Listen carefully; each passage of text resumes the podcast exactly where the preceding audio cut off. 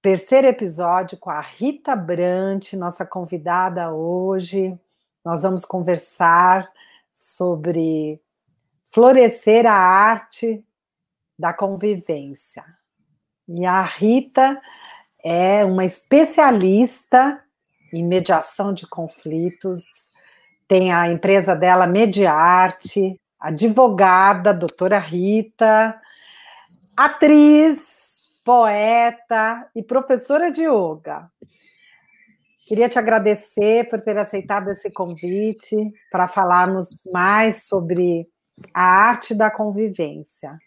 Olá, boa tarde, um prazer enorme estar aqui com você, Márcia, e me sinto muito contente de poder conversar com você.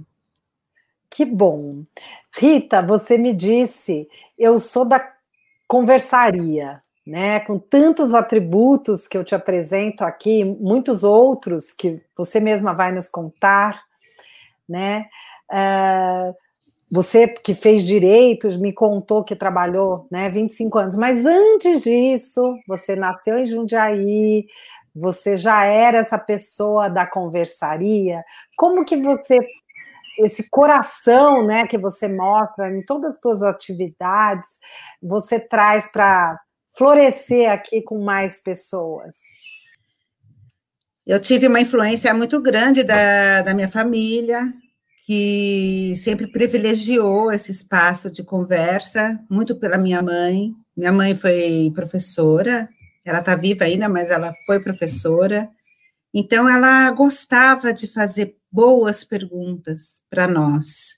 Então, então é muito, muito desde sempre essa, essa, esse gosto por conversar e esse interesse em saber o que o outro pensa, o que o outro tem para dizer. Acho que eu devo isso muito mesmo a, ao ambiente onde eu nasci. Que maravilha, né? Essa hospitalidade, né, que você já vem e você acaba sendo uma uh, boa escutadora também, né? Me fala um pouco desse lugar, já que você é mais atualmente também, né, formada, pós-graduada em ontologia da linguagem e trabalhando também para restauração e prevenção de conflitos. É, onde está esse lugar desse diálogo, dessa convivência, dessa verdade que existe é, entre né, duas pessoas, no mínimo, né, ou entre um grupo de pessoas. Eu sou muito grata pelo fato de ter me direcionado por esse caminho da, da mediação de conflitos, da prevenção de conflitos, dos círculos de diálogo, dos círculos restaurativos porque é um espaço é, onde a gente pode sair de posições fixas e a gente entra para um campo onde é, há uma fluidez de pensamento, né? Uma fluidez nas relações, né? Se, se, se, se tudo fosse fixo, né? como seria, né? A gente não, não teria nem evoluído, nem chegado aqui nessa tela de computador, né? Sim. Mas através de uma, uma boa conversa, é, é possível chegar a um entendimento comum, uma verdade comum, né? Não é uma verdade é, que eu, por exemplo, eu tenho uma, alguma coisa para te dizer, é, para te dizer, e eu pego uma prova para te derrubar e para ganhar sobre você. Não, uhum. é um é um eu tenho algo para te dizer, para a gente poder chegar num lugar em comum, né? Então, por que, que a gente precisa de uma prova para terminar, para terminar com a vida do outro, para deixar o outro é, mal, né? Uhum. E, e, eu não, eu não, essa era uma grande, um, uma grande luta interna que eu tinha na profissão como advogada. Mas como? Como que eu vou usar alguma coisa para destruir outra pessoa? Será que a gente não pode chegar juntos através de uma boa conversa, de um bom entendimento, né? E, então foi isso que essa minha trajetória, né, de estudar cada vez mais as questões da linguagem, de como a gente fala o que a gente fala, como a gente deve deve deve se abrir para a palavra. É difícil falar mesmo e é difícil é. escutar também. É uma é uma é uma habilidade que não sei quando, quando foi perdida. Será que foi quando é, a minha geração, quando nós éramos crianças, que a gente tinha que calar a boca, assim que pensava na sala de aula, tem que calar a boca se, o, se o, na hora do jantar, quando você está com seu pai, com sua mãe, aí você não pode falar. Depois passamos pela ditadura, não pode falar. Então, alguma coisa que nem uma musculatura que se fragilizou, que não que a gente tem que reaprender, reaprender a escutar. Então, uh, me traz um pouco desse lugar do cuidado que você expressou tão bem. É porque assim a, a nossa linguagem ela está muito atravessada pelas nossas emoções. Tem também essa, essa, essa falta de, é, de uso né, para falar, né, mas também tem o atravessamento das emoções. Né? Dependendo da emoção que nós sentimos, é, fica mais comprometida a linguagem. Se eu estou num relacionamento onde a pessoa me magoa, como que eu vou estabelecer uma conversa? Porque eu não quero nem ver a pessoa. Quantas quantas histórias de pessoas que batem a porta, que viram as, co as costas e vão embora, porque é insuportável estar ali. Né? Então, o que, o, o, o que a gente vai seguindo né, uma, uma, um desenvolvimento interno para, para, para voltar numa calma, e eu consegui dizer. É, é difícil mesmo quando alguém nos magoa, ou quando alguém nos ameaça, e a gente fica com medo de falar.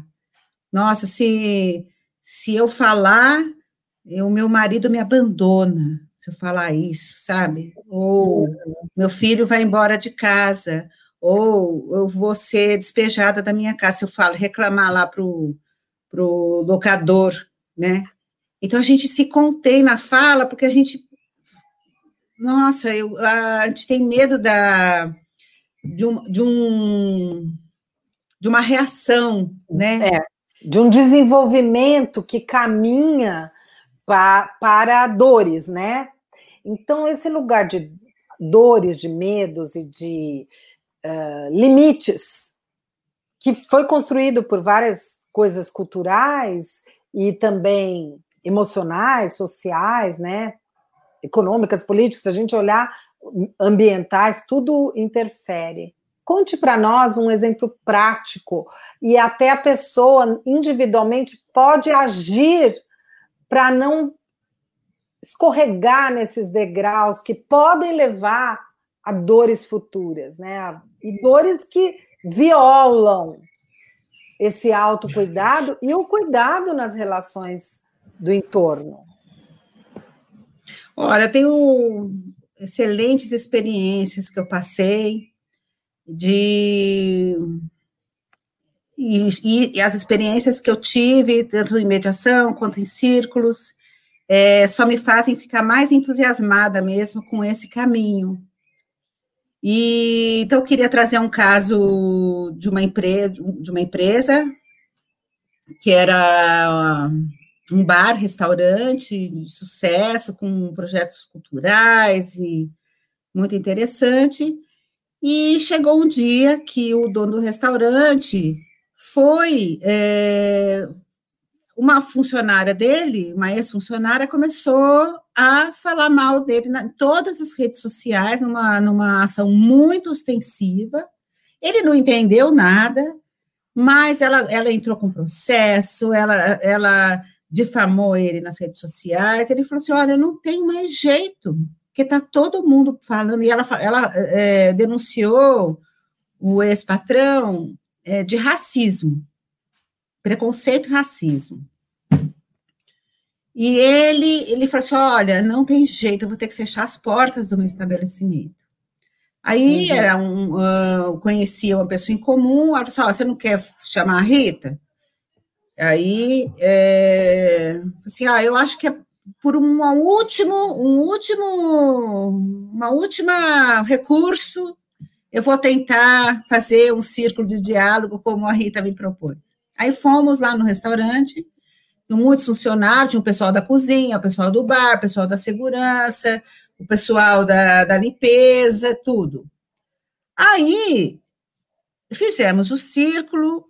Quando a gente faz um círculo é, restaurativo de conversa, um círculo de diálogo, a gente tem todo um, um proceder, a gente sabe mais ou menos quanto tempo fica.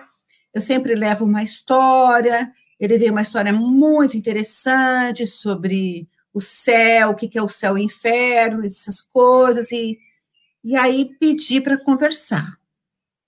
E no, no começo foi muito difícil conversar, mas aos pouquinhos, a gente vai passando bastante fala, aos pouquinhos a conversa foi florescendo. Aos poucos, aos poucos, aos poucos vai florescer. Quando chegou, depois de duas horas e meia, eu cheguei para o dono do restaurante é, que já estava bom da gente acabar, porque tudo que tinha sido falado não era exatamente é, o cerne da questão ali, da menina lá, mas vários problemas foram resolvidos naquele círculo. Ah, olha, isso aqui não está funcionando, aqui não está funcionando, foi, tudo foi, foi trabalhar. Quando eu falei que ia encerrar, o, o gerente da cozinha levantou como se fosse um impulso, sabe? Ele chegou no meio do círculo, apontou para o dono do restaurante, chamou o, o dono do restaurante de traidor. Porque ele falou que o dono do restaurante não honrou o contrato dele. E nessa hora, quando esse gerente falou, todo mundo percebeu que ele estava ali, ó, com a ex-funcionária, como estratégia para derrubar o dono do restaurante. Uhum. Mas quando, quando essa verdade, olha, isso é a força do círculo, porque não sou eu, não é, é, é, um, é um círculo que tem um, um propósito de, de realmente a gente saber com o que, que a gente está lidando. A sensação que eu tive é que fosse que nem um, uma serpente que está escondida na pedra e de repente ela vem e ela vem com veneno. Né? Uhum. E, e, olha, foi uma revolução, uma revolução. Ele, ele terminou o contato com o gerente do restaurante, cada um, um montou, outro chamou outra cozinha, e o, e o estabelecimento está lá até hoje. Então, eu achei que é, essa foi uma história muito importante de, de, de como essa, essa é uma solução boa, e era uma, uma. Se tivesse continuado do jeito que estava, com os processos, ele estaria carregado de processos, teria uhum. fechado o restaurante, e Sim. nada disso aconteceu. Olha como é importante, Rita, foi um exemplo maravilhoso. Eu acredito que as pessoas aqui podem até ver várias situações enquanto você contou. Todo mundo se comprometer, e ali tem, tinham valores envolvidos fortes de todos, mas não era uma verdade, né? Foi, você fez todo esse trabalho dessa conciliação e utilizando todas as técnicas, né? Já que Existem pessoas profissionais para atuar assim, né, de uma forma competente e que chegue a um resultado, né, ao final desse processo. Então, são trabalhos para reconduzir esses diálogos muito importantes, inclusive nos âmbitos familiares, de cidadania, na uhum. saúde, nas corporações, instituições e principalmente com esses valores humanos universais. Né? Você que é uma pessoa das humanas, né?